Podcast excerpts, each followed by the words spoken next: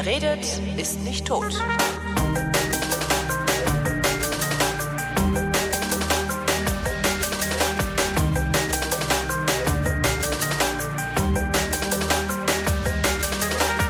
Ich bin Holger Klein und diesmal rede ich mit Daniel Klug. Daniel hat äh, kürzlich einen Realitätsabgleich gehört ähm, und dann getwittert, nach der Folge Realitätsabgleich von Holgi habe ich das Bedürfnis, das mit den Steuern mal zu erklären. Hallo Daniel. Hallo. Erklär mir mal das mit den Steuern. Äh, ja, wenn Die das so man- schnell gehen würde, Die muss man Dann, zahlen, sonst kommt man in den Knast.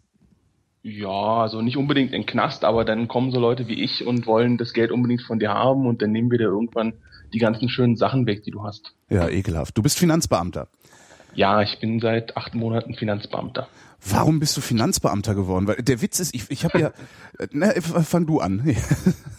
Äh, naja, ich, das hatte ich ursprünglich auch mal nicht vor. Ich wollte ja eigentlich mal äh, Programmierer werden, Mhm. bis ich dann erkannt habe, dass das ein tolles Hobby ist, aber so als Job ziemlich scheiße. Weil andere dir sagen, was du zu programmieren hast und es nicht selber sagen kannst. Ne? Genau, ja. Und äh, die, die Aussichten, da irgendwie als Projektleiter oder sowas zu landen, ist halt dann doch nicht so groß, weil davon gibt's ja nicht so viele Stellen. Ja. Und dann habe ich mir gedacht, gut, dann mache ich was Vernünftiges und studiere äh, BWL. Ja, Wirtschaft kann man immer gebrauchen. genau. Haben Das sie meiner hab Freundin auch gesagt, seitdem kotzt die. Dann, genau. Irgendwann habe ich dann bemerkt, dass das auch nicht das Richtige ist und da hat mir ein Professor gesagt, ich soll doch bitte Jura studieren, weil das kann ich. Aber da fehlt mir das Abitur zu. Mhm. Und dann habe ich mir gedacht, gut, dann gehe ich hier zum Finanzamt. Da studiere ich das im Grunde auch und habe auch noch super Jobgarantien bis ans Ende meines Lebens. Ja.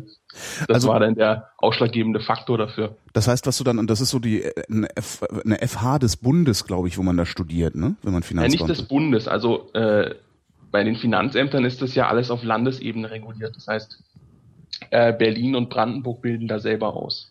Also, Das heißt, eine Fachhochschule des Landes Brandenburg. verstehe. Und das ist dann ein, ein spezialisiertes Jurastudium? Ja klar, es ist ja Finanzrecht, was du, oder, oder wie das heißt, Genau. Steuerrecht. Das nennt sich dann Diplom Finanzwirt Ja. und ist halt im Grunde äh, Steuerrecht und Unternehmensrecht und dann noch so ein bisschen Wirtschaftslehre dazu, damit wir verstehen, wie Unternehmen funktionieren. Ähm, das, das Interessante ist, ich stand letztens, also es ist auch schon wieder ein paar Jahre her, stehe ich im Finanzamt, um irgendwie, weiß ich gar nicht, irgendwas abzugeben oder so oder abzuholen. Ich glaube, ich brauchte irgendeine Bescheinigung oder so. Ähm, und dann hing nämlich auch am, am, an der Wand hingen dann so Plakate. Hier werden Sie Finanzbeamter. Genau. Äh, Ausbildung, äh, wie war das? Ich glaube, gibt es einen mittleren und einen gehobenen Dienst oder einen gehobenen und einen höheren Dienst? Ich weiß gar nicht mehr so genau, was das war. ja, es gibt vier Stufen. Vier Stufen. Dann haben sie zwei Stufen haben sie prä präsentiert, einmal mit Abitur, Genau. einmal ohne Abitur. Ähm, äh, absurd hohes, äh, absurd hohes Lehrlingsgehalt oder, oder wie das bei euch heißt? Also dann irgendwie Naja, es ist halt Über- eine über 800 Euro. Besoldung und im mittleren Dienst sind es, glaube ich, 850 Euro Mhm. und hier bei mir im gehobenen Dienst 890 Euro. mhm. Was natürlich dafür, äh, dass wir eigentlich arbeiten gehen, dann doch relativ simpel ist. Ja, weil, gut. Äh, ich darf ja nebenher auch nichts anderes machen. Ja, ich muss also mit den 896 Euro zurechtkommen. ja okay, aber ich meine, mach mal eine Tischlerlehre, weißt du? Ja klar, das, Also äh, das, das, also da, das fand ich schon wirklich beeindruckend. Ja, wahrscheinlich werden, werden die Leute, die bei Versicherungen arbeiten, mehr kriegen, aber dafür sind ja dann halt auch Versicherungsvertreter. Ne? das will man auch nicht werden. Nee, irgendwie. Also, Ich sollte dann nicht so groß tönen, nachdem ich BWL studiert Das habe. stimmt allerdings. Äh, Und äh, da dachte ich jedenfalls, also ich habe mir das angeguckt und dachte, ach, eigentlich ist es, eigentlich ist ja gar nicht verkehrt. Also wenn ich, wenn ich, wenn ich jetzt nochmal anfangen würde oder jung genug wäre, sagen wir mal irgendwie Mitte, Ende 20 maximal, ähm, würde ich das einfach machen, weil das ist eine, eine, sehr gute fundierte Ausbildung. Danach hast du entweder, wie du schon sagtest, ähm, bis, bis an dein Lebensende irgendwie in, in, in warme Tücher gewickelt. Und hast ja auch noch, also wenn du tatsächlich durchhältst bis zur Pension, hast du ja auch noch einfach eine absurd hohe Rente, die ja, die ja ein Normalsterblicher überhaupt nicht, nicht erreichen kann, wenn er nicht, äh, äh, weiß ich nicht, an der Börse spekuliert oder sowas macht.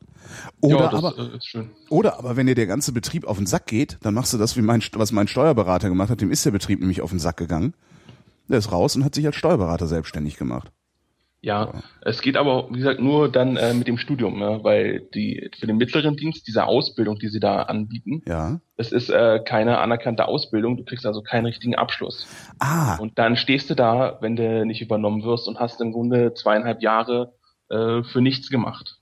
Moment mal, die, das ist keine Einstellungsgarantie. Also wenn die, die Leute, die sie ausbilden, beschäftigen sie nicht weiter. Äh, doch. Ähm, ist im Moment so, also im gehobenen Dienst, da weiß ich das, äh, wenn du dein, dein Studium mit drei abschließt, dann garantieren sie, dass sie dich ins äh, Amtenverhältnis übernehmen. Ja. Beim mittleren Dienst wird das wahrscheinlich ähnlich sein. Ja, also wenn du dann aber nicht äh, bestehst oder zu schlecht bestehst, dann hast du halt nichts. Hm. Ja. Ja, dann kannst du immer noch versuchen, in ein anderes Bundesland zu gehen. Ja, weil oder? äh, so Bundesländer wie Hamburg oder Bremen, äh, die lecken sich äh, alle Finger nach uns ab, weil die selber nicht ausbilden Ah, und irgendwo ihre Beamten bekommen müssen. Und dann nehmen sie auch gerne Leute, die hier eine 4 gemacht haben. Weil eine 4 ist hier immer noch relativ gut. echt? Ist es so kompliziert und so anstrengend? Äh, naja, also wir hatten, äh, das ist vielleicht so eine Sache, über die ich eigentlich gar nicht reden darf, aber wir hatten vor ein paar Tagen äh, eine Besprechung mit unserer Hochschulleitung und den Ministerien und da meinte unsere Hochschulleitung äh, relativ äh, klar und deutlich, ja eigentlich äh, sind doch Dreien und Vieren im Schnitt total super. Äh, wir wollen eigentlich gar nicht, dass unsere Studenten Einsen und Zweien bekommen. Also die pegeln das auch schon so ein, dass äh, der Schnitt nicht zu hoch ist. Weil zu gute Finanzbeamte werden zu gute Steuerfahnder und die müssen dann rausgemobbt werden, wie das da in Hessen passiert ist. Nee, wenn wir zu gute Noten haben, dann sieht es so aus, als wäre unsere Hochschule zu einfach. Ah. Und äh, das möchte sie nicht. Was ja eigentlich auch nicht schlecht ist. Dann kann, müsste man jetzt immer mit denen den Deal machen, dass sie es tatsächlich vereinfachen und ihr seid so freundlich und baut viele Fehler in eure Klausuren ein. Dann braucht ihr die ganze Zeit nicht mehr zu arbeiten.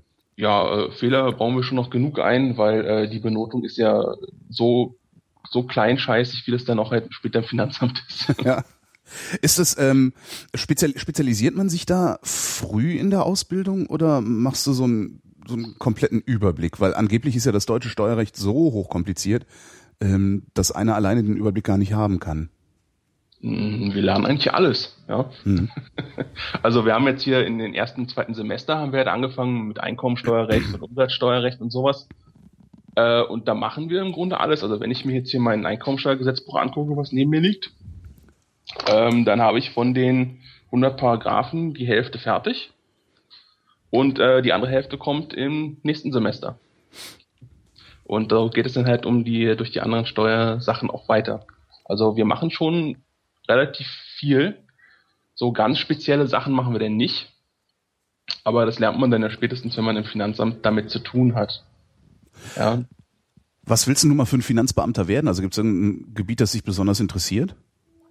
Ach, das ist äh, natürlich will eigentlich jeder Betriebsprüfer werden, Warum? weil das ist am, am angenehmsten. Hast du deine eigene Zeiteinteilung, kannst das machen, so wie du es gerne hättest. Und das ist wahrscheinlich da auch am abwechslungsreichsten, weil du immer mal rauskommst zu den Betrieben, ne? Ja klar, du, du kannst halt dann schön äh, durch die ganzen Dönerbuden hier im Wedding durchmarschieren und die alle prüfen, ob die auch alle in Ordnung sind. Nee, also das wäre schon eine schöne Sache, aber davon gibt's halt nicht so viele Stellen. Ist das, ist, ist, ist der Rest denn eigentlich auch spannend? Also, ich mein- ich meine, wenn man so meine Steuererklärung anguckt, da steht halt echt, also wenn, wenn ich mir vorstelle, ich müsste davon irgendwie jeden Tag, keine Ahnung, wie viele, wie viele liest man davon jeden Tag? 20, Ähm, 50? Also du sollst schaffen vier bis fünf am Tag. Ach so, echt? Aber meine Steuererklärung ist so winzig klein, die ist nur ganz dünn irgend, naja. Ja, das kommt immer drauf an. Also Ja. ich, als ich jetzt im Finanzamt war, habe ich in, in 20 Tagen 100 Erklärungen gemacht. Mhm. Das heißt halt vier am Stück, äh, vier am Tag irgendwie geschafft, vier, fünf, vier bis fünf. Aber da waren halt auch Erklärungen dabei, wo ich zwei Tage für gebraucht habe. Und dann andere Erklärungen, äh, die schafft man in 20 Minuten. Mhm. Ja, das ist äh, sehr durchwachsen. Ja. Ist das denn irgendwie interessant? Weil ich glaube, wenn ich, wenn ich mehrere von Steuererklärungen so wie meine lesen müsste, ich würde vor Langeweile sterben. Äh, also, im Moment ist das für mich alles noch hochinteressant, weil ich ja die Sachen alle noch nicht kenne. Ich laufe ja ständig über was, was Neues, was ich noch nicht vorher gesehen habe. Aber wenn man das äh, dann sehr viele Jahre macht, könnte das schon irgendwann uninteressant werden. Ja. Ist das dann echt so, also du sitzt da und denkst dir, ach, so viel verdient man als mhm, Mitarbeiter bei mhm, oder Ja, das habe ich mir dann zum Beispiel gedacht, so viel verdient dieser Arzt, der da hinten seine Praxis hat. ah, Also, ja. ja. Das ist Oder- aber doch bestimmt auch schwer, dann darüber nicht zu reden, oder? Ja klar, das ist äh, schwierig, darüber nicht zu reden. Ähm, aber zum Glück wird man dann nicht so häufig danach gefragt. Ja. Also wenn ich jetzt zum Beispiel äh, in Tempelhof wäre, Ja. Finanzamt, dann wäre ich einer von denen, die wüssten, wie viel Geld du verdienst. Genau. Ja, und dann äh, ist halt schwierig, wenn dann jemand kommt, der meint, oh, der Holgi, der macht da ja die tollen Podcasts und kriegt da seine dicke Flatterkohle. Ja. Wie viel verdient er eigentlich, ja? Und dann müsste ich ja sagen, nee, tut mir leid, kann ich drüber nichts sagen. Das, Ja, Einfachste, was du, das Einfachste, was du machen kannst, ist zu sagen, er ist nicht mein Buchstabe. Ne? Ja, das Problem ist, noch nicht mal das darf ich sagen. Eigentlich dürfte ich noch nicht mal sagen, dass du äh, besteuert wirst. Ach echt, das ist so, so, so weit Persönlichkeitsrecht oder was? Ja, ja, also alles, was irgendwie deine Persönlichkeit beschreibt, äh, fällt unter das Steuergeheimnis. Mhm. Dazu gehört halt auch das und wo du besteuert wirst. Weil es könnte ja sein, dass du dein äh, Unternehmen da nicht in Tempelhof hast, sondern in Buxtehude. Ja. Und dann äh, wäre das eine Information, die die Leute halt nicht wissen. Und die würde ich dann damit verraten. Stimmt, und ich habe das dann, eventuell habe ich das dann ja aus gutem Grund äh, nicht gesagt, dass das Unternehmen in Buxtehude ist, weil Genau. ich fürchte, betrollt zu werden oder so. Ja, stimmt. oder irgendwo sowas anderes. Ja. Und äh, da bin ich zum Glück hier im Wedding nicht so mit äh, großen äh, Persönlichkeiten gesegnet, sodass ich da irgendwie in Versuchung kommen könnte, irgendwas zu verraten. Aber hier in den äh, reicheren Bezirken von Berlin wohnen bestimmt irgendwelche tollen Leute. Die kommen jetzt alle nach Wedding, weil Prenzlauer Berg wird. die, das spült die jetzt rüber. Also ich habe in Ja. letzter Zeit echt viele Gespräche von Leuten gehört, die gesagt haben, ah ja, hier, hm, Prenzlauer Berg geht ja auch, das kriegst ja nix, wir, wir ziehen jetzt in Wedding. Ja, da hinten am Leopoldplatz. Ja. Äh, da kenne ich ein paar, die verdienen auch ganz gut. Wer denn? Wer denn? Sag Äh, mal, das- sag doch mal, sag mal. Das darf ich jetzt nicht sagen. Ja. Ich darf also sagen, dass da jemand ist, der gut verdient. Ja. Mhm. Und ich durfte, wahrscheinlich durfte ich sogar sagen, wie viel der verdient, solange ich den Namen und die Adresse nicht sage. Mhm. Habt ihr sowas wie einen Überblick über, über Einkommensverteilung über die gesamte Stadt? Äh, ja, wahrscheinlich. Die Senat Senatsverwaltung hat Ja, es okay. garantiert. Ja, aber ich als äh, kleiner Sachbearbeiter doch nicht. Ich habe vielleicht, wenn ich Glück habe, einen Überblick äh, über meinen eigenen Bezirk. Ach, das aber dann doch. Also nicht nur über den Buchstaben, für den du zuständig bist, sondern über den. Ja, also wirklich nur über meinen Steuerbezirk. Ach, dein Nicht Steuerbezirk, Über den, nicht so. über ganz Wedding, sondern nur über die Buchstaben C und K in Wedding. C und K? Ja, C und K mache ich. Das ist aber doch auch bekloppt. Die liegen ja nicht mal nebeneinander. Ich dachte, das geht so von Äh. A bis F oder so. Ja, die liegen deshalb nicht nebeneinander, weil es relativ viele Buchstaben K gibt und relativ wenig Buchstaben C Ah. und das äh, dann in der Summe wieder äh, äh, nicht so viel ergibt. Ja, vor allen Dingen, ich bin nicht ja im Moment noch auf dem Ausbildungsplatz, da haben wir sowieso nicht so viele. Weil die müssen ja noch Zeit haben, uns auszubilden. Ja. Ähm, das, du sagtest eben äh, zwei Worte, nämlich Umsatzsteuer und Flatterkohle. Ja, Ähm, das fand ich, das fand ich ganz interessant, weil nämlich äh, ähm, ich, ich habe den Verdacht, beziehungsweise hat mir mal jemand diesen Floh ins Ohr gesetzt, dass Flatter eigentlich gar nicht umsatzsteuerpflichtig sein kann, weil es kein Umsatz ist, der da stattfindet. Hast du, Ja. hast du da eine Ahnung? Also also ich weiß, dass äh, das Finanzministerium da Flatter noch gar nicht kennt. ja, das ist klar. Die haben also, da noch gar keine Meinung zu. Aber ich habe ja mit dieser Frage gerechnet. ah, Ich bin da mal zu meinem äh, Umsatzsteuerdozenten gegangen und habe ihn mal gefragt und mit ihm darüber ein bisschen diskutiert, weil ich ja auch äh, da nicht so ganz sicher war. mhm. Weil im Grunde, äh, also dass es ein Umsatz ist, das ist, äh, da gibt's gar keine Frage. also alles, Weil- alles, was ich einnehme, ist Umsatz oder wie? Ja, alles, wo halt Geld fließt, ist tatsächlich ein Umsatz. Okay. Ja. Die Frage ist dann, ob der halt besteuert wird. Mhm. Und äh, der springende Punkt wäre dabei, ob es dafür eine Gegenleistung gibt. Also ob dein äh, Podcast äh, die Leistung ist und dann das Flattergeld dafür die Gegenleistung. Und Tja. dann wäre es äh, besteuert. Und zumindest mein äh, Dozent war sich da ziemlich sicher darüber, dass es äh, die Gegenleistung ist. Mhm. Obwohl ich, Ah, auch obwohl ich das eigentlich verschenke und äh, also weil im Prinzip verschenke ich ja den Podcast und ähm, also das das ist das, was ich nicht so ganz verstehe, weil ich würde ich ich würde sagen, also ich würde ich würde also vom Gefühl her, aber gut, ist halt recht, ist ja nicht hat ja wenig mit Gefühl zu tun. Aber vom Genau. Gefühl her würde ich eben sagen, dadurch, dass ich den Podcast prinzipiell verschenke ähm, und eben das Hören des Podcasts nicht an die Leistung, ich klicke jetzt auf Flatter gekoppelt ist, äh, jedenfalls nicht notwendigerweise, das ist dadurch nicht. Ah, okay. Na, ist Also, egal, ich habe sowieso ja. eine Voranmeldung drin, von daher habe ich mich schon. Sollte man noch machen. Also mein Dozent hat das sehr äh, treffend mit Trinkgeldern verglichen. genau, das ist es auch, ja. die äh, nämlich äh, ganz zweifelsfrei äh, umsatzsteuerbelastet sind. Ah ja, gut zu wissen. Da gibt's äh, schon genug Rechtsprechung drüber, da braucht man nicht mehr großartig zu diskutieren. Ähm, der springende Punkt wäre halt nur gewesen, ob der, die Flatter äh, Bezahlung tatsächlich die Gegenleistung für den Podcast ist. Ja. Und ähm, Vor allen Dingen bei dir sind die Flatter-Buttons ja sowieso am Podcast dran. Genau. Damit äh, ist es klar. Es Ja. wäre halt nur der Button, der da irgendwo an der Seite, an der, an der Seitenleiste dran ist. Genau. Ja, die, die müsste ich dann trennen. Genau, da müsste ich sagen, okay, wie viel, wie viel, äh, wie oft ist mein mein äh, Profil bei Twitter geklickt worden und wie oft ist der einzelne Podcast geklickt worden, und das dann aufschlüsseln und das ist bei den Größenordnungen, über die wir da reden, also äh, hohe dreistellige Summen. Dein Ist das, Profil bei Twitter wäre ja auch wieder so eine Sache. Das kann ja auch eine Gegenleistung für das Konsum deiner äh, Ja, stimmt künstlerischen, journalistischen Tätigkeit dort sein. Ja. um Das die Umsatzsteuer kommt man ganz selten rum. Also Ja. die äh, fest eigentlich alles. Ne? Die außer außer auch- Vermietung, ne? Oder wie war das? Ähm, na, die Vermietung ist im Grunde auch steuerbar, aber da gibt's eine Steuerbefreiung. Ach so, also weil das sehe ich immer, da steht dann immer irgendwie, also das, das, also sonstige Einnahmen, also ich, ich, ich scheitere ja, alle, alle, alle drei Monate scheitere ich an der Umsatzsteuervoranmeldung. Auf Das kann ich weil, gut verstehen. Weil ich trage das dann in der falschen, in der falschen Zeile ein. Ähm, dann habe ich jetzt die letzte Voranmeldung, äh, habe ich äh, alles fertig gemacht, so Elster Online, ne? Ja. alles fertig gemacht, ähm, dann auch irgendwie die, die Kohle überwiesen ans Finanzamt und jetzt kriege ich, krieg ich die Tage einen Brief, sie haben ihre Voranmeldung noch nicht gemacht.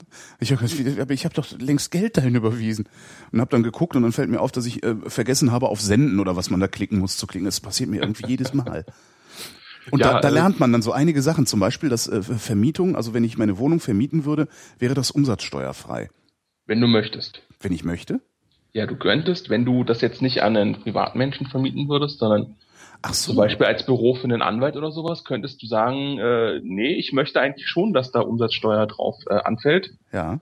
damit du halt dann sagen, zum Beispiel die ganzen Sachen, die in der Verbindung mit deiner Wohnung gekauft werden, äh, wo, dass du halt die Vorsteuer zurückbekommst. Na klar. Ja. Und wenn es dann an Unternehmer vermietet wird, dem ist das ja eh egal, ob er dann noch Umsatzsteuer oben drauf Ja, zahlt. stimmt, stimmt. Das ist ja auch so ein Problem. Es ist das mit der Umsatzsteuer, dadurch, dass ich beim öffentlich-rechtlichen Rundfunk arbeite und dem die Umsatzsteuer nicht in Rechnung stellen kann, habe ich Mhm. da ja sowieso ein sehr gespaltenes Verhältnis dazu. Also die werden halt behandelt wie eine Privatperson. So, und normalerweise, wenn du irgendwo 100 Euro verdienst, schreibst du halt eine Rechnung, also je nachdem, was es ist, bei mir ist es ja meistens nur 7 Prozent, schreibst halt eine Rechnung äh, über 107 Euro inklusive 7 Prozent Umsatzsteuer. Und wenn du das Mhm. mit dem öffentlich-rechtlichen Rundfunk machen willst, sagt der öffentlich-rechtliche Rundfunk, nö, das sind 100 Euro Hat eine inklusive. 100 Euro vereinbart, genau. Genau, das sind 100 Euro inklusive. Was sehr ärgerlich ist, weil irgendwann kann es dir halt passieren, dass du umsatzsteuerpflichtig wirst, wenn du für, für einen öffentlich-rechtlichen arbeitest. Und da kommst du dann ja auch so schnell nicht mehr raus. Ne? Ähm, ja, da Ja. kommst du schnell nicht mehr raus. Das war ja auch mal so ein Problem. Ich habe einmal in meinem Leben eine Rechnung mit Umsatzsteuer gestellt, ohne dass ich das gemusst hätte. Ja, Und dann war ich, glaube ich, für fünf oder sieben Jahre ist man dann pflichtig. Ne? also zurzeit sind es fünf Jahre. Fünf Jahre. Ich weiß nicht, ob das früher anders war. Sehr ärgerlich gewesen damals.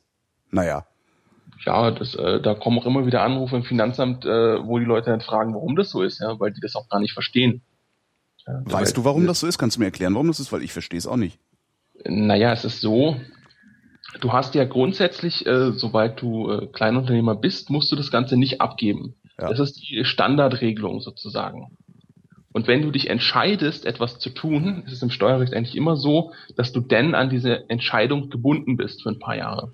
Damit du eben nicht äh, jedes Jahr wechseln kannst, weil es ja dann wiederum die Möglichkeit gäbe, das ganze System auszunutzen. Ja, Ach wenn so, ja eine, klar. eine Jahr hast du halt irgendwie, brauchst du äh, nichts äh, investieren, dann sagst du, okay, ich bin Kleinunternehmer, zahle keine Umsatzsteuer und so weiter. Mhm. Und dann das nächste Jahr willst du dir irgendwie äh, große Geräte kaufen, dann sagst du ja gut, jetzt mache ich mal richtig mit Umsatzsteuer, damit Genau. ich die Vorsteuer bekomme. Kauf mir hier das Und dickste MacBook, genau. Kauf mir das dickste MacBook und äh, zieh da 19 Prozent raus. Ja, Ja, und das äh, will man damit wahrscheinlich unterbinden. verstehe. Aber so hundertprozentig äh, weiß ich das natürlich auch nicht. Ja. Das, ist so wie zu kompliziert äh, herauszufinden, was sich der Gesetzgeber bei seiner Regelung gedacht hat. wahrscheinlich gar nichts. Also wahrscheinlich ist das auch mal wieder irgendwie ein, eine, eine Summe an Interessenausgleichen, die da stattgefunden haben, die dann zu irgendwelchen Regelungen führen. Und keiner weiß mehr so genau warum. Ist ja oft so. Also wenn ich die Gesetze lese, kommt mir das sehr häufig so vor. Ja klar, Da ich mein, das, das kannst du ja gerade, kann man das so super beobachten bei dieser, äh, bei der Herdprämie. Das Ding ist, also äh, ich kenne niemanden, der das nicht absurd finden würde, äh, außer ein paar Politikern von der CSU und die haben halt laut genug geschrien und ein paar Zugeständnisse gemacht, aber wollten dann auch dieses Zugeständnis haben, hin und her, hin und her, hin und her und jetzt sind es 100 Euro Herdprämie. Wenn es 500 wären, würde ich ja noch sagen, okay, coole Idee. Ja? Aber Ja. 100? Hallo? Das Ja. ist halt irgendwie, das ist so ein bisschen absurd alles. Allerdings, ja. Aber ich weiß auch gar nicht, ob das äh, über die Steuer geregelt wird oder ob das direkt. Nee, keine Ahnung. Also da geht's mir nur grundsätzlich um das Entstehen solcher, solcher Sachen, also um das Entstehen von Gesetzen geht's mir Ja. da. Also weil das ist, es ist, abs das ist absurd und du kannst sehr gut nachvollziehen, weil es eben stark in der Öffentlichkeit ausgetragen wurde, kann man halt sehr gut nachvollziehen, äh, wie es zu diesem absurden äh, Gesetz gekommen ist. Ja, oder zum Beispiel die äh, Geschichte mit der FDP und den äh, Hotels. Ja, genau. Das hat dann auch ganz absurde Früchte äh, im Gesetz äh, gehabt. Weil da musste man dann äh, tatsächlich großartig das Gesetz äh, auf den Kopf drehen, um das Ja. so reinzubekommen, dass äh, die halt Das war, ja mäßig auch, besteuert werden. das war ja auch wirklich sowas von hirnrissig. Unglaublich. Kurz rekapituliert, wer es nicht mitgekriegt hat, die FDP erzählt ja immer was von Steuersenkungen und Steuervereinfachung, was sie nie wirklich gemacht hat, wenn sie in der Regierung war, sondern die haben immer nur viel angekündigt. Das einzige Mal, wo sie ernsthaft was durchgesetzt haben, war nach der letzten Bundestagswahl. Da haben sie dann erstmal die äh, Umsatzsteuer für Hoteliers von 19 auf 7 Prozent gesenkt. Weil Ja. sie sich eingebildet haben, das muss man sich mal vorstellen, was sind das für Vollidioten? Weil sie, weil sie sich eingebildet haben, dass dann nämlich diese Preissenkung an die Kunden weitergegeben würde. Was schon mal, also ich, ich weiß gar nicht, ob man das im ersten Semester äh, Wirtschaft lernt, wahrscheinlich in der Grundschule. Also Klippschule Wirtschaft lernst du, wenn der Produzent weiß, welchen Preis er am Markt sowieso erzielen kann, dann wird er diesen Preis auch verlangen. Das heißt, wenn der weiß, dass der Kunde 100 Euro bezahlt, dann ist es scheißegal, wie viel Steuern da drauf sind, er wird 100 Euro nehmen. Mhm. Entschuldigung, kann ich mich den ganzen Tag drüber aufregen, über sowas Unsinniges. Ja. Zurück, zurück zum Finanzamt. Äh, Ja. Was war das denn jetzt, was, was wir da für einen Unsinn geredet hatten im, im Realitätsabgleich? Ach so, ähm, naja, das waren die ersten sechs Minuten, wo Tobi sich ein bisschen darüber beschwert hat, dass er mit seiner Steuererklärung nicht klarkommt. Mhm. Und dann äh, folgte ein, ein Schlagabtausch von so Halbwissen, Ja klar, ist ja immer das so beim äh, vollkommen normal ist, wenn es um Steuern geht. Ja? Mhm. Und da ist mir mal wieder klar geworden, dass sich so wie bei allen anderen Sachen halt niemand damit auskennt. Ja? Ob das jetzt äh, irgendwie Computer sind oder Automechanik oder Steuern, Mhm. irgendein kleiner Teil kennt sich damit immer nur aus und der Rest halt nicht. Eigentlich müsste für sowas richtige Öffentlichkeitsarbeit gemacht werden, ne? Genau, weil Steuern eben jeden was angeht, äh, fände ich das halt super, wenn es irgendwie in der Schule unterrichtet wird, der so Grundlagen, Ja. zum Beispiel, wann man seine Steuererklärung abgeben muss oder kann. Oder überhaupt, wofür Steuern gut sind, weil es gibt ja auch Leute, die, die glauben, Steuern wären unsinnig. Mhm. Also, Ja, also, aber da gibt es tatsächlich, wenn man so einen Überblick über die, über die Steuern haben möchte und wofür die da sind, da gibt es einen wunderbaren CAE von Tim, mhm. den er mal gemacht hat, ich glaube 140 oder sowas über Steuern. Da äh, erklärt es ein, äh, ein Rechtsanwalt ganz äh, formidabel.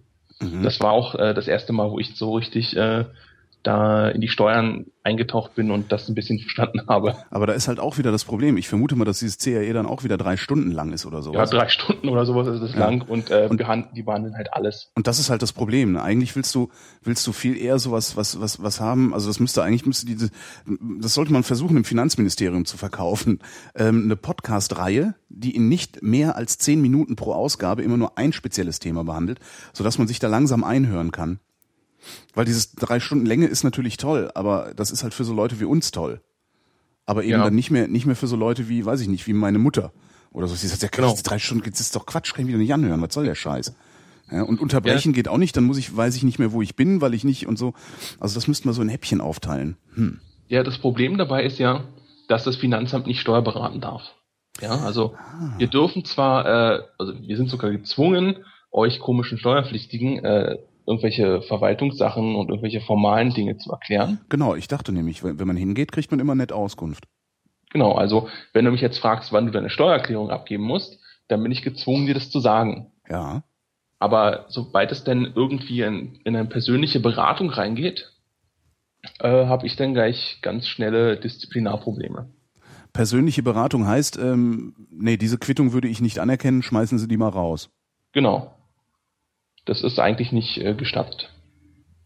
Aber warum nicht?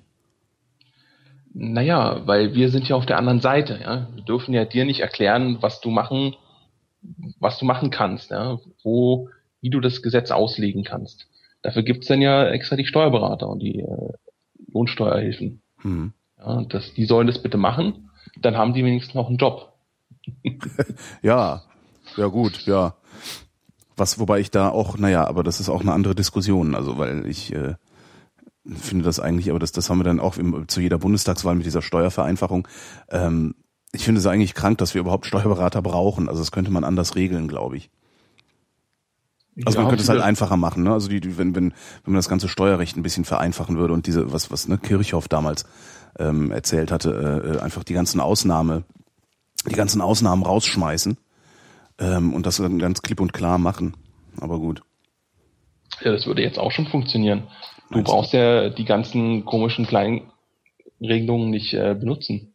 Ja, also Ja gut, so ich brauche sie nicht, zu- ich brauche sie nicht benutzen, aber äh, damit verschaffe ich mir dann, das ist ja nicht nur so, damit verschaffe ich mir dann ja einen Nachteil. Ja, das stimmt schon, ja. Also, Steuerehrlichkeit wird bestraft.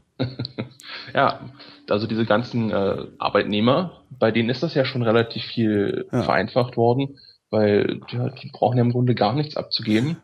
Naja die gut, kriegen ja klar, da schon Pauschalbeträge für irgendwelche Werbungskosten. aber dafür zahlen sie Und- auch Quellensteuer und können überhaupt gar nicht eingreifen. Ne? Ja. Das wäre dann halt die Vereinfachung. Ja, genau. Ob das so schön ist äh, für euch Unternehmer, weiß ich auch nicht, ja. Ähm, ich, ich weiß es nicht. Also ja, es ist halt schwierig. Also die Frage ist halt, welche, welche Ausnahmen würde man streichen? Ne? Ähm, Kilometergeld oder so, oder man, man, ja, das ist wirklich schwierig. Ja, weil sobald man eine Ausnahme äh, streicht, wird diese Gruppe an Menschen großartig auffallen. Ja? Also wenn man jetzt die Pendlerpauschale rauskürzt, Ja. äh, dann jammern die ganzen Arbeitnehmer. Und wenn man euch Unternehmern äh, Das rauskürzt, dass ihr euer Auto benutzen dürft, dann jammert ihr. Ja. So, witzigerweise, witzigerweise würde es wahrscheinlich langfristig trotzdem dazu führen, dass es besser funktioniert, also steuerrechtlich jetzt oder, oder steuererklärungstechnisch besser funktioniert, weil ähm, ich ganz einfach, also angenommen, ich würde ein Produkt verkaufen, äh, also ne, ich, ich hätte ein normales Unternehmen und würde nicht hier Kleinkunst betreiben und am Ausgang steht dann dieses Glas, wo jeder so viel reinwerfen darf, wie es ihm wert war. Ähm, Angenommen, ich würde mein Produkt Podcasts verkaufen, würde es wahrscheinlich so aussehen, dass ich einfach die das fehlende Kilometergeld, das ich jetzt noch äh, über die Steuer zurückkriege, ich einfach einpreisen würde in meinen Produktpreis und die Kunden würden das bezahlen und es würde wahrscheinlich sogar niemand merken, weil letztendlich im gesamten System das Geld, das, das, das wird ja nicht im gesamten System mehr oder weniger, sondern es läuft halt auf eine andere Weise um, ums Haus. ja, Langfristig halt. Das ist das Problem. Die Leute wollen halt nicht langfristig, äh, ja. Ja klar. Und das ist auch viel einfacher bei der nächsten Wahl ein Steuergeschenk zu versprechen. Ja. Ja, wo ich auch immer so lachen muss, wenn so, ja, wir, wir entlasten die Bürger um drei Milliarden Euro. Das klingt natürlich für jeden Einzelnen total viel. Boah, drei Milliarden. Aber letztendlich ist das dann pro Nase zehn Euro im Jahr oder sowas, ne? Nee, Ja, da kommt nicht viel bei, ran, äh, bei rum. Vor allen Dingen versickert wahrscheinlich die Hälfte der 30 Milliarden in der ganzen Finanzverwaltung, bevor da überhaupt irgendwas beim Steuerpflichtigen ankommt. Ist die, ist die, äh, hat die so hohe Reibungswiderstände, dass da so viel Geld versickert? Naja, wenn ich mir das so angucke, äh, wie da gearbeitet wird, dann denke ich da schon, dass da sehr viel Geld versickert, Okay, es was ist unnötig ist. so Behörden, ne? Also sie sie Ja. arbeitet wahrscheinlich wie jede Behörde auch, also wie der öffentlich-rechtliche Rundfunk zum Beispiel auch, wo du auch manchmal denkst, ähm, geht doch einfach in den Mediamarkt und kauft das Billigste, was ihr da findet, anstatt jetzt irgendwie großartig drei Angebote einzuholen äh, und davon dann, also stimmt, der Verwaltungsaufwand ist oft größer als, äh, aber andererseits ist es dadurch halt auch verlässlich, verlässlich, ne? Und das willst du ja. Ja, vor allen Dingen, wenn es um Steuern geht. Ja, Über, überhaupt, wenn es um Behördenarbeit geht. Also du, ich will ja, also das, das ist ja was, was, das, das ist ja auch wieder so, pardon, diese, diese, diese Gratwanderung so ein bisschen. Ich will ja einerseits, dass meine, meine öffentliche Verwaltung verlässlich funktioniert. Wenn ich, wenn ich, weißt du, wenn ich, wenn ich eine Münze, wenn ich eine Münze in den Schlitz einwerfe und einen Knopf drücke, dann will ich, dass da ein, genau das rauskommt, was auf dem Knopf steht. Und das geht halt nur, wenn du ganz strenge Regu- Regeln hast. Ja. Wenn du irgendwie so auf dem kurzen Dienstweg mal irgendwie schnell was machen kannst, dann kriegst du halt irgendwann so einen Wildwuchs, der zwar im Einzelfall ähm, nützlich und sinnvoll äh, erscheinen mag oder das sogar ist, aber in der in der Summe äh, ist das sehr schädlich. Also weil dann kommt der zwei, der nächste Bürger drückt auf den Knopf und dann kriegt er was ganz anderes, weil sich irgendwelche Regeln geändert haben, die er gar nicht mitgekriegt hat. Ja, ne, da hätten wir natürlich in der Finanzverwaltung wieder ein unglaubliches Problem, weil wir euch alle gleich besteuern müssen. Ja, was ihr Und gar nicht könnt, nicht- oder? Man muss jetzt vorsichtig sein, was Ja, ich sage. Also äh, äh, rein rechtlich müssen wir jeden exakt gleich besteuern, Mhm. aber es reicht, wenn äh, jeder eine groß genug Masse ist. Okay. Also äh, die Leute im Wedding werden minimal anders besteuert als in Schöneberg, einfach weil die, das Finanzamt äh, andere Vorgaben von dem Vorsteher hat zum Beispiel. Mhm. Da werden dann bestimmte Sachen minimal anders gemacht. Kannst du sagen, was für Sachen das sind? Oder ist das dann zu dünnes Eis, weil du ja da arbeitest? Nee, das, das würde ich dann lieber nicht sagen, ja. Okay. Also da gibt's halt irgendwelche Vorschriften, weil die Vorsteher wollen ja auch immer äh, sich selber irgendwie profilieren, die ja sagen, was die erreicht haben. Und auch weil die verschiedenen Bezirke ja andere Voraussetzungen mit sich bringen, ja. Ich mach mal so, also ich, ich, ich frage einfach mal, du kannst dann ja ja oder nein sagen. Also ist es mit den Vorgaben, nur damit ich es verstehe, äh, das ist jetzt wirklich nur eine Metapher, die Quittung, ähm, wären, wären unterschiedliche Vorgaben dann, äh, keine Ahnung, in Schöneberg äh, äh, sagt der Chef hier, Restaurantquittungen bis 100 Euro werden grundsätzlich durchgewunken und in Wedding sagen sie dann halt, weiß ich nicht, Restaurantquittungen bis 50 Euro werden grundsätzlich durchgewunken. Sind das solche Unterschiede? So in etwa, ja. Sowas, okay, kapiert. Hm. Wobei das ja auf, auf jeder Ebene ist. Das ist ja auch in den verschiedenen Bundesländern anders. Ja, ja, klar. Äh, das äh, geht, rutscht ja alles schon durch sogenannte Risikomanagement durch und das äh, definiert ja jedes Bundesland selber, was da aussortiert wird und was nicht. Das habe ich jetzt nicht so ganz verstanden. Also in, in, inwiefern Risikomanagement? Ja, die Finanzbehörden betreiben ein Risikomanagement bei der Besteuerung von äh, Steuerpflichtigen. Das heißt, wenn ich jetzt da eine Steuererklärung bei mir auf den Schreibtisch bekomme, dann gebe ich die erstmal in den Computer ein. Ja, also Dienstvorgabe ist, dass ich sogar die einfach blind eingebe, ohne da mir Gedanken drüber zu machen. Mhm. Und dann kriegt der Computer diese Zahlen und rechnet da erstmal dran rum. Und dann sagt er mir hier, äh, das guck dir bitte nochmal an und das guck dir an und der Kram, der interessiert dich nicht. Und Ach so, das dann, heißt, äh, wenn er jetzt, das heißt, der Computer weiß im Zweifelsfall, dass zwischen Tempelhof und Potsdam äh, 35 Kilometer sind. genau das weiß er leider nicht. Ah, okay. Aber das wäre doch eigentlich cool, wenn, wenn, wenn, wenn im Hintergrund eine Datenbank drehen würde, die solche Sachen automatisch äh, abgleicht und dann einfach flaggt und sagt, okay, der hat 37 aufgeschrieben, ja, dann ist der wahrscheinlich über Telto gefahren und nicht über, über Zehlendorf. Nee, dann, dann müssten die am Ende noch irgendwie äh, eine eigene Datenbank aufbauen oder sowas, weil äh, das geht ja nicht. Also mit Software hat die äh, Finanzbehörde sowieso nicht. Mhm. Da braucht man nicht großartig sich äh, Hoffnung machen, dass sowas nicht geht. Ja, das ist Aber- immer ganz lustig, immer wenn ich wegen, wegen meiner, meiner äh, Umsatzsteuer, wie gesagt, daran scheitere ich ständig, ähm, bei, bei der Dame bei meinem Finanzamt anrufe, die hat überhaupt kein Internet. Die ist echt, das ist so eine ganz süße, so eine ganz süße ältere. Und dann sag ich immer, ja, und ich habe das dann da eingegeben im Internet. Das, ach, hören Sie auf. Ich habe ja gar nicht, kenne mich damit überhaupt nicht aus. Äh, warten Sie, ich, ich schreibe Ihnen mal eine Fristverlängerung, dann können Sie das selber rausfinden. Das ist total niedlich immer. Nee, aber Internet sollte sie inzwischen haben. Also in Berlin haben, glaube ich, inzwischen alle Internet. Es ist nicht mehr so schlimm, dass nur noch ein Internetcomputer pro Etage da Nee, äh, äh, privat. Also sie, sie äh, privat, so, privat, du? also ja. sie hat privat, also ich kenne mich da überhaupt nicht, ich, ich tue mich da schwer mit, sagt sie immer. Echt nett. Ja. Nee, also, was wollte ich denn gerade noch sagen? Ach so, äh, Software. Also mit Software sagtest du, ähm, hat's das Finanzamt nicht so. Nee, davor wollte ich eigentlich was sagen. Weiß ich nicht. Ach so, nee, wenn du jetzt zum Beispiel äh, dieses äh, Jahr denn nicht nach Potsdam immer fährst, Ja. sondern der RBB zieht um nach Oranienburg und dann gibst du deine Entfernung nach Oranienburg an, mhm. das würde der Computer dann mitbekommen, dass dann die Entfernung vom letzten Jahr anders sind als dieses Jahr. ah, Und ja. dann müsste ich mir das nochmal angucken. Ja, aber wenn es die exakt gleichen Daten sind wie im letzten Jahr, dann äh, übergeht er das einfach.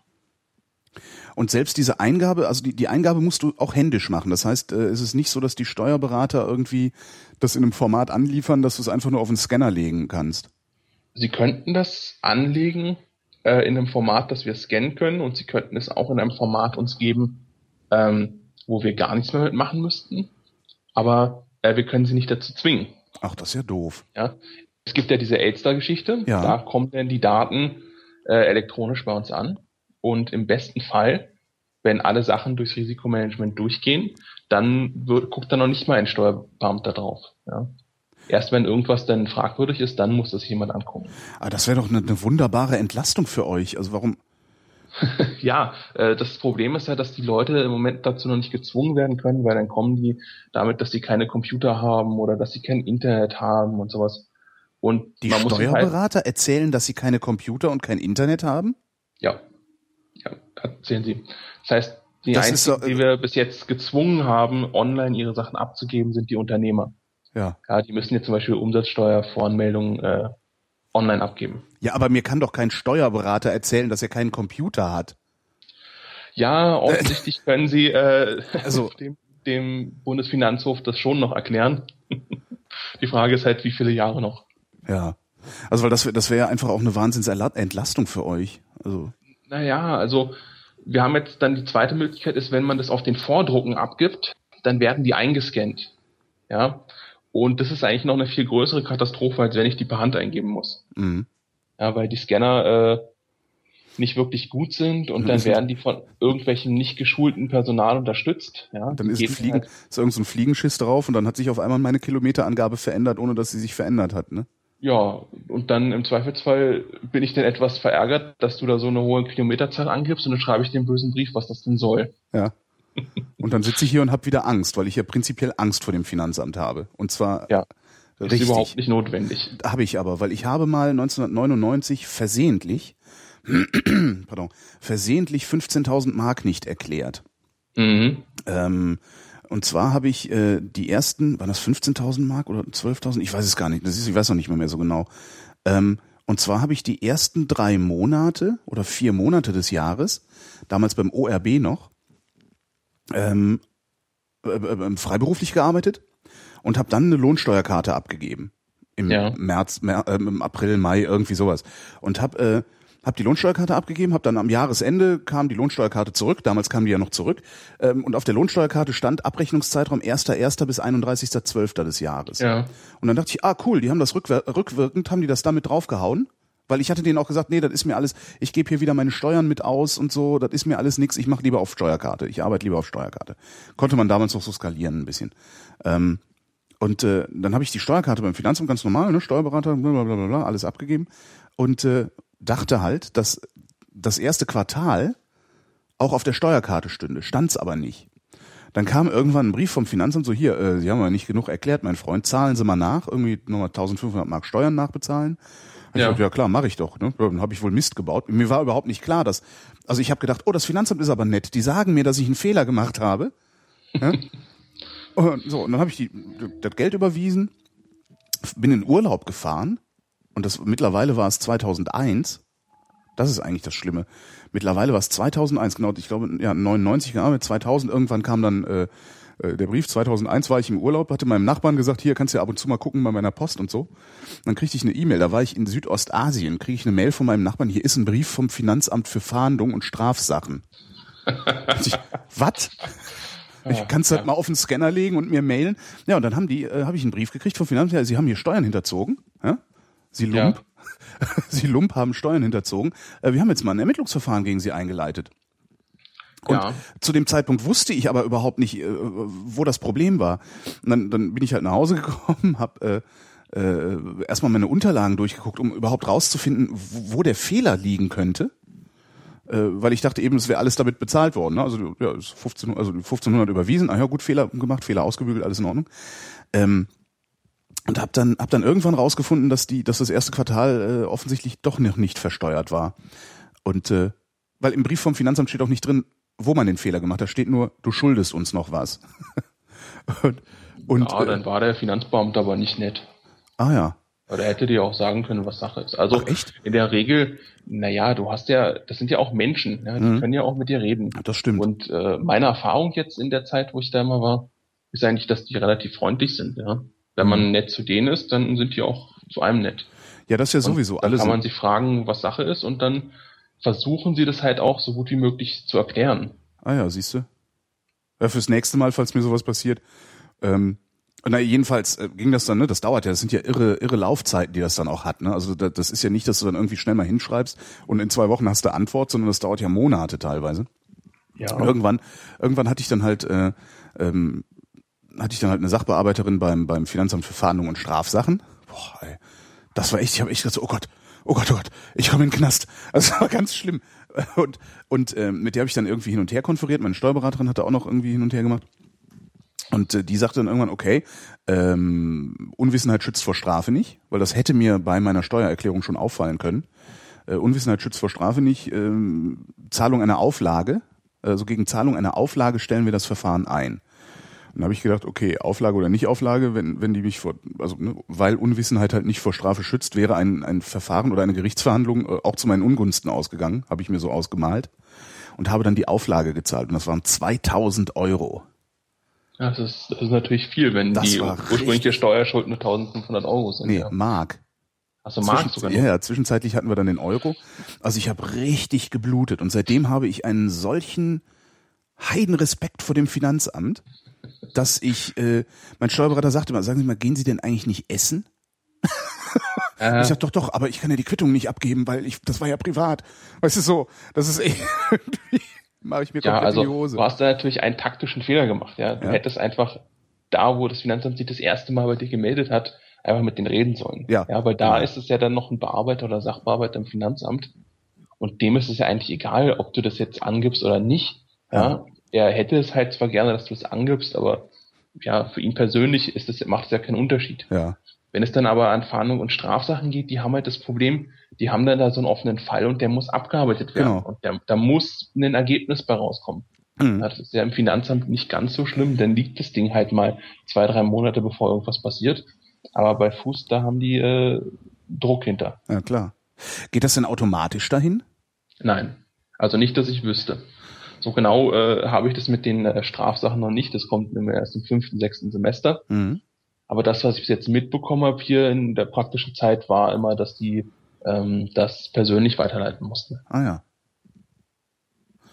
da Ja, gab es dann ein paar Mal ein Problem, äh, wo dann irgendjemand was nicht so gemacht hat, wie er sollte. Und dann wurde beraten, ob dann schon geschickt wird oder nicht. Äh, und dann hat man entschieden, eh noch nicht. Ja.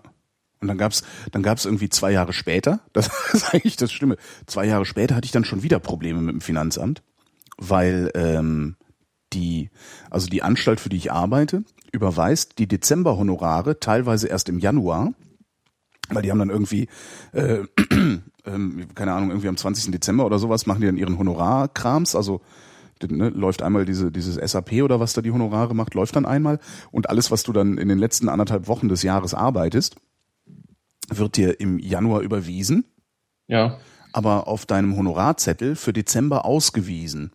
ja, So. Und dann, was mache ich? Ich gebe natürlich meinen Honorarzettel für Dezember beim Finanzamt ab und sage hier, so, das ist alles, was ich dieses Jahr hatte. So. Und dann sagt das Finanzamt, das interessiert uns aber gar nicht. Uns interessiert, wie viel ist denn dieses Jahr bei dir auf dem Konto angekommen? Und das war, dann hatte ich sie auch wieder am Hals. aber, aber ich, ich weiß gar nicht, ob das Naja. auch, ob das auch die Fahndung war. Nee, das war aber glaube ich nicht die Fahndung, das war ein normales Finanzamt. Und äh, da, den, den haben wir dann wortreich erklärt, dass das so ist und äh, dass da bla und so und ja. Ich weiß gar nicht, ob das immer noch Praxis ist oder ob die das mittlerweile irgendwie. naja, das mit dem äh, Jahreswechsel ist sehr kompliziert. Ja, ja, das ist furchtbar. So, da, Vor allen ähm, Dingen, es gleicht sich ja dann auch aus, also es geht ja nur, das sind ja in der Regel nur so ein paar hundert Euro, um die es da geht. Ähm, Ja, eben leider nicht. Ja. Die Regelung äh, mit diesem Jahreswechsel ist ja nicht für so jemand wie dich, sondern für so jemand wie Daimler Chrysler zum Beispiel. Mhm. Wo dann halt der Unterschied, ob das jetzt äh, noch im Dezember fließt oder im Januar fließt, äh, massive Steuerunterschiede machen kann. Stimmt.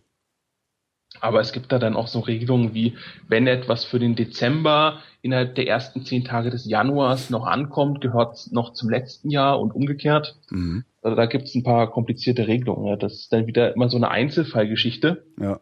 Und da kann dir das Finanzamt halt, wie gesagt, nicht helfen. Ja. Das ist dann schon wieder Steuerberatung. Und da gibt's dann halt die entsprechenden Stellen, die dir da helfen können. Mhm. Interessanterweise ist dann, ähm, nachdem ich äh, diese 2000 Euro Auflage damals bezahlt hatte, äh, seitdem rege ich mich nicht mehr darüber auf, dass Helmut Kohl ähm, für 700.000 Euro das Verfahren gegen sich hat einstellen lassen können. Weil da Ja. regen sich ja immer alle drüber auf. Ja, der hat die dicke Kohle und darum wird er nicht strafrechtlich verfolgt. Und da sage ich dann auch mal, nee, ist nicht so. Ähm, der wird nicht strafrechtlich verfolgt, weil man diese Möglichkeit hat. Und ich hatte die auch. Bei mir waren es halt nur 2000 Euro. Ähm, bei Helmut Kohl waren es 700.000. Und dem haben wahrscheinlich die 700.000, nee, dem haben die nicht wehgetan, weil der hat die wahrscheinlich wieder irgendwo geschenkt gekriegt von irgendwelchen Amigos. Kann gut Aber sein. prinzipiell tun Helmut Kohl 700.000 Euro so weh wie mir 2000 Euro. So. Ja. Und, Und äh, darum geht's auch. Und das sagte halt- die Dame auch. Die sagte auch, ich will, dass es ihnen wehtut. Sie sollen daraus was lernen. Und Ja. darum zahlen sie 2000 Euro. Und Offensichtlich hast du ja auch was gelernt. aber frag nicht nach Sonnenschein. wenn, ich, Ja, wenn ich auf Lohnsteuerkarte podcasten könnte, würde ich das tun.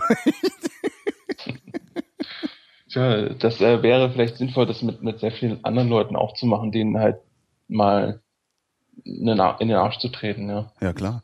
Weil da gibt es sehr viele Steuerpflichtige, die einfach so vor sich hin lamentieren jahrelang und dann die Steuern nicht zahlen oder die Sachen nicht abgeben. Und oft hat man dann halt überhaupt keine Handhabe, irgendwas zu machen. Aber warum denn nicht? Bei mir, schön- bei mir hat man doch auch eine gehabt. Ja, also so ein ganz äh, interessanter Fall ist bei der Umsatzsteuer äh, Voranmeldung. Da gibt es sehr viele Steuerpflichtige, die geben das niemals ab. Mhm. Ja, die werden dann geschätzt und zahlen dann. Ja. Und solange die zahlen, können wir da nichts machen. Ja, wir hätten zwar gerne äh, diese Erklärung, weil dann hätten wir nämlich keine Arbeit, Mhm. aber äh, die geben halt nicht ab und zahlen. Und da hatte ich dann zum Beispiel einen Steuerpflichtigen, der rief dann irgendwann an und sagte, äh, entschuldigen Sie, äh, Sie haben da einen Fehler gemacht. Ja, das, was Sie mir in Rechnung gestellt haben, so viele Umsätze hatte ich ja gar nicht. Ja. Ja. Ihm war gar nicht bewusst, dass er das abgeben muss. Der, der dachte, das wäre normal, dass das Finanzamt das für ihn alles macht. Und er zahlt dann halt einfach. Hm. Und dann fiel der aus allen äh, Wolken, als wir dann zu hoch geschätzt hatten. Und da wäre es dann halt sinnvoll, wenn man von vornherein irgendwie den nahe treten könnte, um ihm zu sagen, dass sie das doch bitte richtig machen, bevor das dann halt irgendwann dazu kommt, dass da Steuerstraftat äh, begangen wird. Ja, aber wie willst du es den Leuten erklären? Also wenn die nicht einen Steuerberater haben, der denen das sagt. Obwohl, nee, Quatsch, du kriegst vom Finanzamt Post, da steht drin, äh, sie sind ab sofort umsatzsteuerpflichtig äh, und müssen quartalsweise oder, oder, oder monatlich eine, eine Voranmeldung machen. Ja, das steht da drin. Das steht da drin. Und das wird dir auch nochmal mehrmals gesagt, wenn du es nicht abgibst. Ja. Also, ich glaube, wenn du dreimal hintereinander nicht abgegeben hast, kriegst du maschinell erstelltes Schreiben. Genau. Und äh, dann, ich glaube, wenn du noch öfter Sehr noch nicht Steuerzahler, die folgenden Steueranmeldungen sind bisher nicht eingegangen. Umsatzsteuer, erstes Quartal 2012. Die Steueranmeldung war spätestens einzureichen bis 10.05.2012. Bla bla bla. Genau. Genau sowas. Hm? Und das. Problem ist, Diese Erinnerung wenn, ist keine Fristverlängerung. Rechtsbehelfsbelehrung, auch mal schön. ja, das Problem ist, wenn dieses Ding an dich rankommt, dann ist im Finanzamt Arbeit, ja. Ja. Dann muss da jemand arbeiten, weil der muss nämlich die Erklärung dann schätzen. Und wenn du deine Voranmeldung einfach abgibst, dann ist da gar keine Arbeit zu machen. Und deshalb wäre es uns am liebsten, wenn die Anmeldungen alle fristgerecht eingereicht würden. Hm. Wann sind denn die Fristen, also gut, die Fristen für Voranmeldung ist klar, wann sind denn die Fristen für die anderen Steuererklärungen eigentlich immer? Äh, am 31.05., wenn man denn abgeben muss. Am 31.05. hätte ich meine 2011er Einkommensteuererklärung schon abgeben müssen. Ja, hättest du machen müssen. Aber du hast ja wahrscheinlich einen Steuerberater. Ja. Da gibt es dann eine automatische Fristverlängerung zum Ende des Jahres. Ah, Aber zum Beispiel so äh, Leute wie Defobi, ja, der meinte, er muss jetzt unbedingt seine Steuererklärung fertig bekommen bis Ende Mai. mhm. Äh, die müssten dann bis zum 31.05. abgeben, wenn sie dann abgeben müssen. Ja, also es gibt ja verschiedene Gründe, warum man abgeben muss. Und dann ist halt 31.05. der Stichtag. Aber Tobi gibt ja freiwillig ab. Und der müsste dann auch eigentlich nicht bis zum 31.05. abgeben, sondern sondern der hat vier Jahre Zeit. vier Jahre. Du kannst also, wenn du, Ja. ach was, als Arbeitnehmer, also Steuer, so auf Lohnsteuerkarte angestellter, sozialversicherungspflichtiger Arbeitnehmer. Wenn du nicht verpflichtet bist, deine Steuererklärung abzugeben, Mhm. hast du so lange Zeit, sie abzugeben, bis äh, die Verjährung der Festsetzung einsetzt. Und das sind vier Jahre. Das ist natürlich auch mal interessant, also auch gerade für Leute, die es nie gemacht haben, weil sie immer dachten, sie kriegen ja eh nichts zurück und dann feststellen, oh, ich hätte ja doch was gekriegt. Ja, du kannst vor allem noch für die letzten Jahre abgeben. Das ist Ja, überhaupt eben. kein Problem. Aber das weiß halt auch kein Mensch, ja. Und schwierig ist halt auch zu wissen, muss ich jetzt abgeben oder muss ich nicht abgeben. Hm. Ja, aber da hilft dann tatsächlich ein Anruf im Finanzamt. Naja, aber wann muss man denn abgeben und wann muss man nicht abgeben? Wenn ich ganz normal Arbeitnehmer bin, äh, mein, mein Gehalt auf Lohnsteuerkarte abrechne und sonst keine Einkünfte habe, dann muss ich doch keine Steuererklärung abgeben, oder? Mm, Das kommt drauf an. Also wenn du, äh, ich glaube, wenn du verschiedene äh, Lohnsteuerklassen hast, bestimmte, dann musst du trotzdem abgeben. Äh, damit ich jetzt nichts Falsches sage, schlage ich gerade mein Einkommensteuerhandbuch auf. Ja. Ähm, Das ist, glaube ich, bei, wenn du Lohnsteuerklasse 3 und 5 hast als Ehegatten, dann musst du, glaube ich, trotzdem abgeben. Das wäre so das, äh, das markanteste von den Sachen, die dich zwingen abzugeben. Mhm. Das Ehegattensplitting. Ja, genau, wenn einer der Ehegatten äh, Steuerklasse 5 oder 6 hat. Mhm. Oder wenn du selber Steuerklasse 6 hast als ein Einzelner, dann musst du halt auch abgeben. Kann ich als Aber Einzelner überhaupt Steuerklasse 6 haben? Ich meine, wenn ich, wenn ich doch nur einen Job habe, dann mache ich den doch auf 1 und nicht auf 6, oder? Also solange du einen Job hast, ist, da gibt's überhaupt keinen Grund, warum du das abgeben solltest. Also jetzt im Fall von Tobi, der ja offensichtlich die letzten Jahre nicht abgeben musste, der muss dann wahrscheinlich dieses Jahr auch noch nicht abgeben und der hat dann halt auch noch lange Zeit. Ja. Das war dann so, das war der erste äh, Punkt, wo ich dann vor meinem äh, Monitor saß, als ich euren Podcast gehört habe und dachte, ah, warum? Jetzt wissen wir es. Also beziehungsweise wissen wir jetzt mehr. Und wir haben dafür nur ganz kurz gebraucht. Und zwar, äh, was? 50 Minuten. ja. Das war nur der erste Punkt. Was gab es denn da noch für Punkte? Ja, äh, dann erzählte er davon, dass er seine Flatter-Einnahmen nicht äh, angeben möchte. Da ist mir, möchte, schmöchte, ne? Also, ja, da hat sich so ein bisschen bei mir im Bauch umgedreht.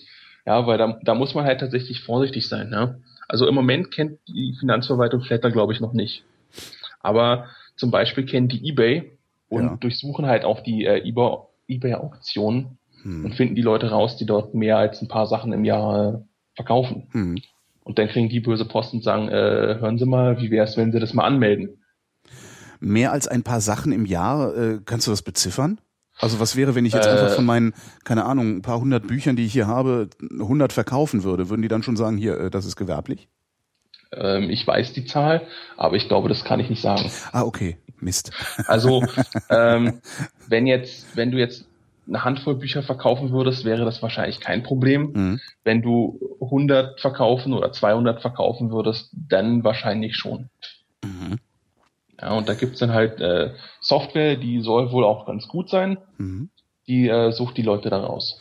Geht's Und- der Finanzverwaltung da um äh, meine um, die, die Umsatzhöhe oder um die Menge der Gegenstände, die ich veräußere? Ähm, es geht dabei um die Unternehmereigenschaft. Es geht da grundsätzlich um die Umsatzsteuer. Ja. Das heißt, äh, du brauchst damit eigentlich keinen Gewinn versuchen zu erzielen. Du brauchst damit nur äh, den Versuch zu machen, irgendwas damit einzunehmen. Ja? Ja. Und das kann eigentlich auch ein Cent sein. Verstehe. Und äh, deshalb wäre Flatter halt auch schon ab dem ersten Button, den du auf deiner Internetseite machst, egal ob da irgendjemand draufklickt oder nicht, ja. Wäre das eigentlich äh, ein Grund, dass du Unternehmer bist und dann das anmelden musst. Das heißt, wenn ich jemandem so richtig auf den Keks gehen will äh, und, ob- und obwohl der null Klicks auf seinem Button hat, zeige ich ihn beim Finanzamt an. Ja, dann sitzt da der Sachbearbeiter, der irgendwie Mitte 40 ist und, sagt, äh, Willst du mir verarschen? Genau, Genau. Ja, gut. Kann natürlich Und passieren. äh, naja, dann gibt's ja dann so die ganzen Vorschriften und sowas. Und wenn jemand ein Cent äh, bekommen würde von seinem Flatter-Button, da macht niemand ein Steuerkonto für auf. ja. Ja, deshalb gibt's halt auch nicht beim ersten Buch, was du über Ebay verkaufst, äh, die Probleme, sondern beim hundertsten zum Beispiel. Weil man dann davon ausgeht, okay, da verdient jemand eventuell wirklich Geld mit. Hm. Und dann lohnt es sich auch, da zu besteuern. Ich habe, ähm, äh, ich habe ein, ein Girokonto bei einer Schweizer Bank. Mhm. Ähm, also jetzt nicht das Schweizer Nummernkonto, wo ich das ganze Schwarzgeld geparkt habe, sondern äh, das ist, ist schon lange, es ist schon ist sehr alt. Äh, da, also, bei, also ich habe ein Girokonto bei einer Schweizer Bank, ein stinknormales, die führen auch irgendwie diese, da gibt's ja dann irgendwie so äh, Steuern, die die auch abführen müssen, ähm, weil das ist dann mit einem Viertelprozent verzinst oder irgendwie sowas und davon überweisen sie dann nochmal äh, 25 Prozent an den deutschen Staat oder so. Also ich glaube, die Bundesrepublik Deutschland bekommt von meinem Schweizer Konto jedes Jahr mal so locker 10 Cent. Ja. Also so richtig heftig. Ähm, wenn ich, wenn ich äh, äh, mein, mein Flatterkram, wenn ich mein Flattergeld auf dieses Schweizer Konto überweisen lassen würde, würdet ihr das überhaupt noch mitbekommen? Oder ist das eine Frage, die du mir auch nicht beantworten darfst oder solltest? Äh, also grundsätzlich gilt, dass Deutschland äh, dein gesamtes Welteinkommen besteuert. Ja. Egal in welchem äh, Land du das erwirtschaftest oder hinüberweist oder sonst was. Aha. wenn du jetzt dein, dein Flattergeld von Flatter über PayPal an äh, ein ausländisches Konto überweist, Mhm. kann ich dir nicht sagen, inwieweit wir das mitbekommen. Mhm. Ja, also dein Naja, äh, Konto PayPal- da in der PayPal werdet ihr mitbekommen. Also davon gehe ich aus. Ich gehe Ja. schon davon aus, dass die, dass die Finanzverwaltung PayPal mitbekommt. Ja, Und dann nur irgendwann äh, ist das Geld halt weg, weil es fließt auf ein Schweizer Konto, das dummerweise auf meinen Namen läuft. Und dann wird irgendwann ein kluger Finanzbeamter wahrscheinlich sagen, so, dann gucken wir mal, aha, der Typ, der diesen PayPal-Account hat, von dem jeden Monat, äh, äh, keine Ahnung, äh, äh, 1000 Euro verschwinden, äh, der heißt ja witzigerweise genauso wie das Konto desjenigen, wo die hin verschwinden. Was passiert dann? Also was würde dann passieren? Würde der mir einen Brief schicken und sagen, erklären Sie mal, was mit dem Geld passiert ist? so genau kann ich dir das nicht sagen, was der dann machen würde. Also äh, wahrscheinlich würde der dann auch dann wieder bei Fahndung und Strafsachen anrufen. Weil das ist dann so eine Sache, äh, das ist dann schon äh, ein bisschen härter. Da kommst du dann wahrscheinlich auch nicht mit der mit einer Auflage weg. Ja, Also wenn du tatsächlich dein das ja- Geld das ja irgendwie so Vorsatz. versteckst, genau. dann äh, kommst du mit einer Auflage nicht weg und dann äh, kommt dann die volle Staatsmacht hinter dir. Ja, das ist ja dann aus, ist ja auch Vorsatz vom Allerfeinsten dann. Also da kannst du Ja. dich überhaupt nicht mehr rausreden. Nee, Genau. die deutsche, also die Bank hatte zu in Deutschland, da bin ich dann in die Schweiz. Das funktioniert Also, halt nicht. Solange du dann natürlich die Einnahmen hier in Deutschland auch wieder in deiner Erklärung angibst, wäre es überhaupt kein Problem. Du Ja, aber wozu brauche ich dann, wozu brauche ich dann Schweizer Konto? Ne? Also Ja, äh, vielleicht äh, gefällt dir das Logo von der Bank besser. ja, das also stimmt. Das äh und äh, ich habe das Gefühl, dass es tatsächlich Leute gibt, die mit solchen Begründungen bei euch aufschlagen. Mit was für Begründung? Ja, das Logo der Bank hat mir besser gefallen. das, ja, das könnte sein. Wundern würde mich das nicht. Ja, Ähm, und diese, aber dieses Nummernkonto-Ding, da, da könnt ihr überhaupt nichts machen. Ne? Also wenn ich jetzt mit einem Koffer voll Geld, ne, weil wie wir ja alle wissen, ähm, bekomme ich ja äh, fürs Podcasten äh, kofferweise Geld äh, vor die Tür gestellt. ja, ja. Dann ist eigentlich auch ein Witz, den ich gar nicht machen sollte, ne? Oder? ja. Weil im Zweifelsfall kommt irgendwann einer und, und glaubt das, irgendein, Fin- ja Im irgendein Zweifelsfall Finanzbeamter. rede ich Montag mit meinen Kollegen aus Tempelhof, die bei mir in der Klasse sitzen. Ja. Dann fragen die mal nach, Und dann habe ich mit dem Kleinen ist. Aber dann hätte ich, dann hätte, das, das kann man ja auch mal, dann hätte ich aber doch ein ernsthaftes Problem. Ne? Also ich erzähle die ganze Zeit, äh, dass ich ja hier immer diskrete, also je nach Volumen, wie, wie habe ich das formuliert auf der Webseite? Je nach, je nach, je nach Umfang oder je nach Volumen bevorzuge ich diskrete Umschläge oder schwarze Koffer, von deren Inhalt man nicht sprechen kann. ja, Ähm, ja theoretisch da könnte, theoretisch könnte, würde ich dann Post kriegen und würde sagen, so, dann sagen Sie uns doch mal, was in dem schwarzen Koffer drin war, den Sie da bekommen haben. Ja, wahrscheinlicher ist, dass dann bei der nächsten Betriebsprüfung, die bei dir ansteht, dann der mal danach sucht. Ja, wie? Also in meiner 60 Quadratmeter Wohnung sucht er dann den schwarzen Koffer. Ja, der guckt dann halt, ob da irgendwelche Anzeichen dafür da sind, dass du einen schwarzen Koffer bekommen hast. Ach so. Ja gut, und das kann man sehen, weil ich zum Beispiel, ja, wenn ich auf einmal nicht mehr nur einen sieben Jahre alten Fiesta fahre, sondern irgendeinen Benz.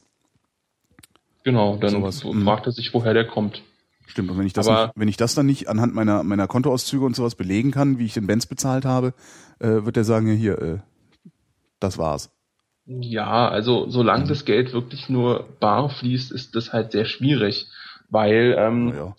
also das Problem ist, der Betriebsprüfer wird dir dann wahrscheinlich äh, irgendwie steuerrechtlich da anhaltsfallen, Mhm. aber spätestens wenn es vor einem Gericht landet, steht, sitzt da der Richter und fragt, äh, können Sie das dann überhaupt beweisen, dass der Herr Klein diesen Koffer bekommen hat? Und dann erzählt er dem irgendwas von, ja, hier, der hat ja ein Auto, da muss der denn ja irgendwie einen Koffer bekommen haben. Und dann lacht ihn der Richter aus. Und der Das zählt nicht. Ich meine, ich, aber wenn ich jetzt auf einmal irgendwie, keine Ahnung, mit einem mit einem Jahreseinkommen von 50.000 Euro habe ich auf einmal ein 80.000 Euro Auto vor der Tür stehen, äh, das das nagelneu ist, auf meinen Namen zugelassen ist und ich kann nicht erklären, wo ich diese 80.000 her habe. Das das reicht nicht als Beweis. Nee. Das äh, Finanzamt muss dir Krass. deine Einnahmen beweisen Boah, und du musst dahingegen äh, deine Ausgaben beweisen. Und du könntest das Geld ja auch gefunden haben. Oder im Lotto gewonnen Ja. oder sowas. Wobei Ja, dann dann könnte ich es ja schon ne? wieder nachweisen, wenn ich wenn ich im Lotto gewonnen hätte. ne? Warum denn? Du musst es denn ja nicht nachweisen. Du hast halt gewonnen. Ja? Ja. Ist halt so. Wie ist denn das eigentlich mit Gewinnen? Äh, da gibt's doch auch irgendwelche komischen Regelungen, äh, wie die, wie die, wann die und wie die äh, versteuert werden müssen, oder? Mm, Ja, das ist dann so das Ge- Gebiet, wo ich mich noch nicht richtig hundertprozentig Ah, okay. auskenne. Aber ähm, es sollte eigentlich so sein, dass Lotteriegewinne nicht besteuert werden. Grundsätzlich nicht. Grundsätzlich nicht. Ja, also es wird grundsätzlich, äh, alles nicht besteuert, außer das, was explizit genannt wird.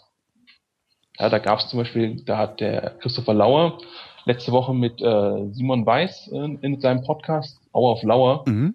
auch äh, ein bisschen drüber philosophiert. Und dann waren sie sich nicht, nicht, sich nicht sicher, ob man Fundsachen denn versteuern müsste. Also wenn ich ein 1000, also ich finde ein Portemonnaie, da ist kein Name drin, aber 1000 Euro. Genau. Mhm. Das war halt die Frage, muss man das versteuern? Und sie waren dann halt auch der Meinung, ja, man muss ja alles versteuern. Und äh, nur die Sachen, die explizit ausgenommen sind, müsste man nicht besteuern. Aha. Aber es ist halt genau andersrum. Man muss erstmal grundsätzlich gar nichts besteuern, äh, versteuern, außer das, was tatsächlich genannt ist. Das ist natürlich sehr weitläufig, ja. Äh, Einkünfte aus Gewerbebetrieb, Einkünfte aus äh, selbstständiger Arbeit, Einkünfte aus Land- und Forstwirtschaft und so weiter. Ja gut, das Das heißt, ist wenn ich, wenn ich, gefächert. wenn ich mein, mein Feld pflüge und dabei einen Koffer mit Geld finde, könnte man das, wenn man will, als Einkunft aus landwirtschaftlicher Arbeit äh, deklarieren, Nein. oder? Äh, Ich glaube, da äh, schafft selbst ein Finanzbeamter nicht diese Verrenkung zu vollführen. Na, dann hätte ich doch Also- Finanzbeamter werden sollen, wenn ich das hinkriege. Verdammt. Solange du dann äh, diesen Koffer mit Geld äh, zum Fundbüro gibst und ein halbes Jahr wartest, bevor du es wieder zurückbekommst, äh, sollte da überhaupt kein Problem bestehen. Ja. Ja, aber es macht ja keiner. Also ich meine, das, das ist auch nochmal eine interessante, das ist eigentlich eine interessante Frage. Ähm, du findest einen Koffer mit einer Million Euro drin. Bringst du den zum Fundbüro oder nicht? Ja. Äh, Ich würde es machen. Echt? Äh, ja, weil ich den, die, den Leuten im Fundbüro soweit vertraue, dass sie äh, mir es irgendwann zurückgeben. Ja, aber nachher meldet sich der Typ. Dann ist die Kohle Ja, weg. gut. Ja, wenn der sich äh, meldet, dann habe ich Pech, habe ich halt Pech. Aber ich kann jetzt natürlich öffentlich auch nicht äh, dazu aufrufen, äh, gegen natürlich Gesetz nicht. zu verstoßen. Ne, ich überlege, ach, ach, das ist, ist man, äh, man ist, ist, das, ist, ist gesetzlich dazu verpflichtet, das äh, zum Fundbüro zu bringen. Ja, du Ah, bist das wusste ich gar nicht. Du bist gesetzlich dazu verpflichtet, das demjenigen zurückzubringen, der es verloren hat. Und wenn du den nicht bestimmen kannst, musst du es dem Fundbüro bringen. Ach, sieh an, siehst du, das, das, das war mir gar nicht klar. Ja. Und dann, äh, wenn das ein halbes Jahr da liegt, Genau. kriegst du es zurück. Ja, das kenne ich, aber ich dachte immer, Fundbüro wäre auch so eine, so eine Goodwill-Einrichtung irgendwie. äh. Nee, nee, nee, nee. Das Ah. steht alles äh, schön im äh, bürgerlichen Gesetzbuch drin. Das ist klar geregelt. Ah ja. Ja, meine Antwort auf diese Frage ist immer, äh, kommt drauf an, ob ich dabei beobachtet worden bin oder nicht. Ja, Und vor allen Dingen, wenn du, wenn du, wenn es tatsächlich ein Koffer mit einer Million Euro drin ist, ist ja auch immer noch mal die Frage, ähm, von was für Leuten bist du dabei möglicherweise beobachtet worden, dass du den gerade aufgehoben hast und Genau. tragen die möglicherweise Waffen? Ja. Also, das ist ja, kommt wahrscheinlich. die am Ende bei dir zu Hause vorbei und Genau, na, dann würde ich es wahrscheinlich doch eher zum Fundbüro bringen. ja, doch, stimmt. Eigentlich eine gute Idee. Koffer mit Millionen immer zum Fundbüro. ja, also ich weiß natürlich auch nicht, wie die Leute im Fundbüro drauf sind, ob die das dann bei sich einstecken würden, aber Na gut, Äh. aber sie quittieren dir ja erstmal den Empfang. genau. Und danach müssen sie dann ja irgendwie quittieren, dass sie es rausgegeben haben. Und das kriege ich doch aber auch mit, oder nicht? Das weiß ich nicht, ob du da äh, Meldungen drüber bekommst, wenn das im Fundbüro dann an den Finder abgegeben wurde, äh, an den Verlierer abgegeben wurde. Aber du kannst wahrscheinlich nachfragen. Oder im Zweifelsfall geht man zum Fundbüro und sagt, ich habe eine Million Euro gefunden, die liegt jetzt auf dem Treuhandkonto, weil ich ihnen nicht vertraue. Da wäre ich mir wirklich nicht so sicher, aber das ist halt, äh, ja, da kenne ich mich auch nicht gut genug für aus. Ja. Wir haben ja hier zwar so zwei, drei Semester Zivilrecht, Mhm. aber das reißt dann wirklich nur die Oberfläche an. Ja. Haben wir irgendwas vergessen? Wir haben ganz viele Sachen vergessen, Welche? aber das, äh, also wie man äh, das mit den Steuern erklärt zum Beispiel. Ja, dann erklär mir doch mal das mit den Steuern. Ja, ja habe ich ja am das- Anfang schon gesagt. Das äh, ist etwas umfangreich. Das äh, geht wahrscheinlich nicht in einem Podcast. Also Naja, Sto- Steuern, also. Steuern sind dazu da, ach so, ich dachte, was man zahlt, ach so, ich dachte jetzt Steuern insgesamt, weil das finde ich immer sehr einfach. Steuern sind erstens dazu da, äh, äh, dem Staat äh, ein Einkommen zu verschaffen äh, und zum Zweiten, äh, um zu steuern. Also Steuern steuern ja auch. Also das ist, Ja. also ich meine, Kfz-Steuer ist nicht umsonst relativ hoch, äh, Mineralölsteuer ist nicht umsonst relativ hoch, weil wenn nämlich der Liter Sprit hier 20 Cent kosten würde ja, und wir keine Kfz-Steuer hätten, hätten auf einmal alle drei Autos vor der Tür und würden den ganzen Tag nur im Kreis fahren. Und das will Ja, das- man halt nicht. Das will man tatsächlich nicht, ja. Ähm, ich kann es natürlich auch mit in, in den Worten des Gesetzgebers sagen. Oh, mach mal. Äh, Steuern sind Geldleistungen, die nicht eine Gegenleistung für eine besondere Leistung darstellen und von einem öffentlich-rechtlichen Gemeinwesen zur Erzielung von Einnahmen allen auferlegt werden, bei denen der Tatbestand zutritt, an den das Gesetz die Leistungspflicht knüpft. Mein lieber Daniel, ich danke für das Gespräch. Ja, war nett. Und ich bin Holger Klein und danke euch für die Aufmerksamkeit.